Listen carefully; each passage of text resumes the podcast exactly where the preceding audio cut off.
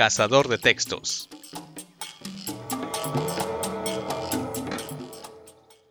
Hola, ¿cómo están? Eh, bienvenidos nuevamente a su podcast Cazador de textos.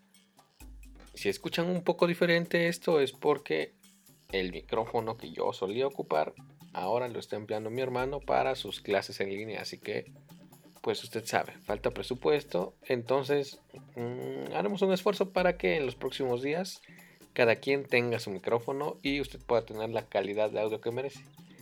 Y bueno, pasando a lo grueso de hoy, traemos un cuento de Armando Vega Gil, quien fuera guionista, escritor y músico. Él era integrante de Botellita de Jerez. Y pues bueno, usted em, va a ver cuál era el estilo de este escritor. No le voy a echar más choro, así que mejor lo dejo con el texto porque es muy breve y no quiero que esta introducción dure más que el mismo cuento. Así que escúchelo, ya sabe, eh, compártalo con sus amigos, con sus tíos, con sus vecinos, con sus compañeros de trabajo, con quien se le antoje. Por favor, vaya al baño, porque no donde sea hay excusados secretos. Hasta el próximo jueves. Bye.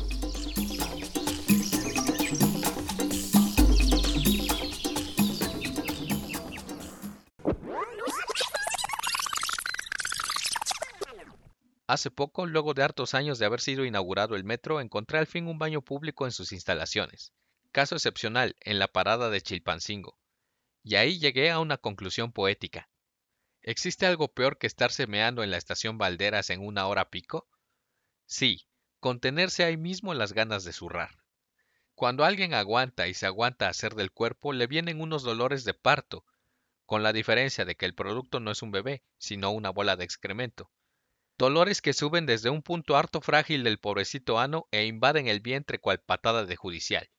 Sientes las paredes del colon ensancharse hasta quedar como una membranita restirada a punto del desgarre. Uno cae de rodillas, aprieta el esfínter y gime ¡Ay! ¡Ay!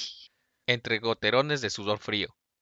Y es que en nuestra moral cristiana está mal visto que uno ande cagando por la vida, más aún si cuelgas de un pasamanos del metro. El dicho es preferible perder un amigo que un intestino debía privar por nuestro propio bien, pero la moral es la moral. Así me ocurrió con dos compañeros de la escuela, el caballo y Dominic. Yo estaba enamorado de ella, y claro, Domi no me pelaba. Esa mañana quedamos de vernos en una biblioteca, cerca del metro Allende, para hacer una tarea. Yo estaba nerviosísimo, por lo que me dio por desayunar como puerco. Encima, en la víspera había cenado pozole con harto maíz cacahuacintle, eso sí, descabezado. La inseguridad hizo meterme todavía entre libros y apuntes dos bolsas de cacahuates japoneses sabor limón, un boing de alitro, una torta de tamal y un paquete de pasitas afloja todo. Al rato me sentía recargadito.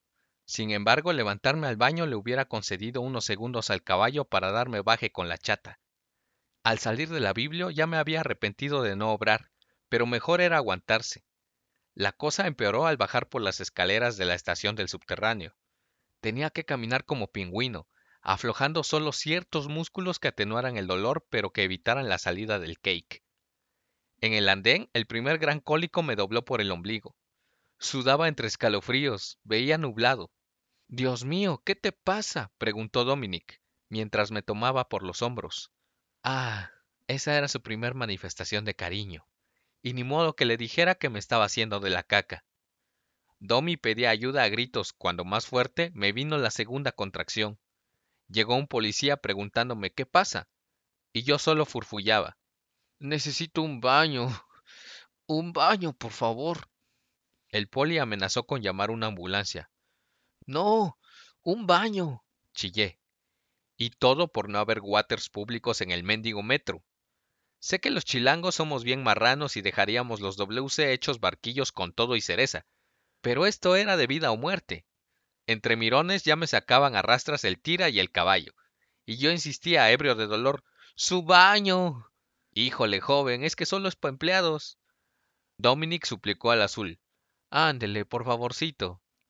El caballo le dio un billete azul a la gente.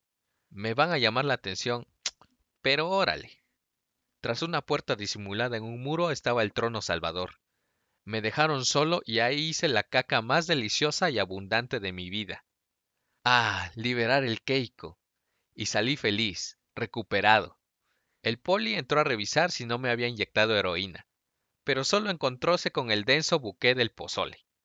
El caballo y Domi me fueron a dejar a mi casa y me depositaron en mi camita, donde perdí el conocimiento.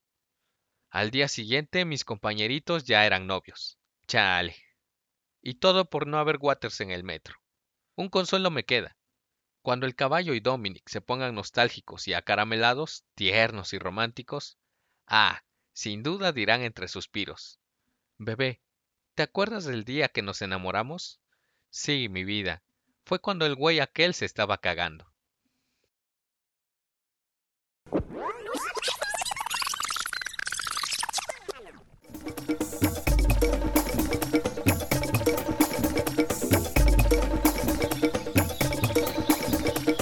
Qué pinche hueva. Nos vemos en el otro.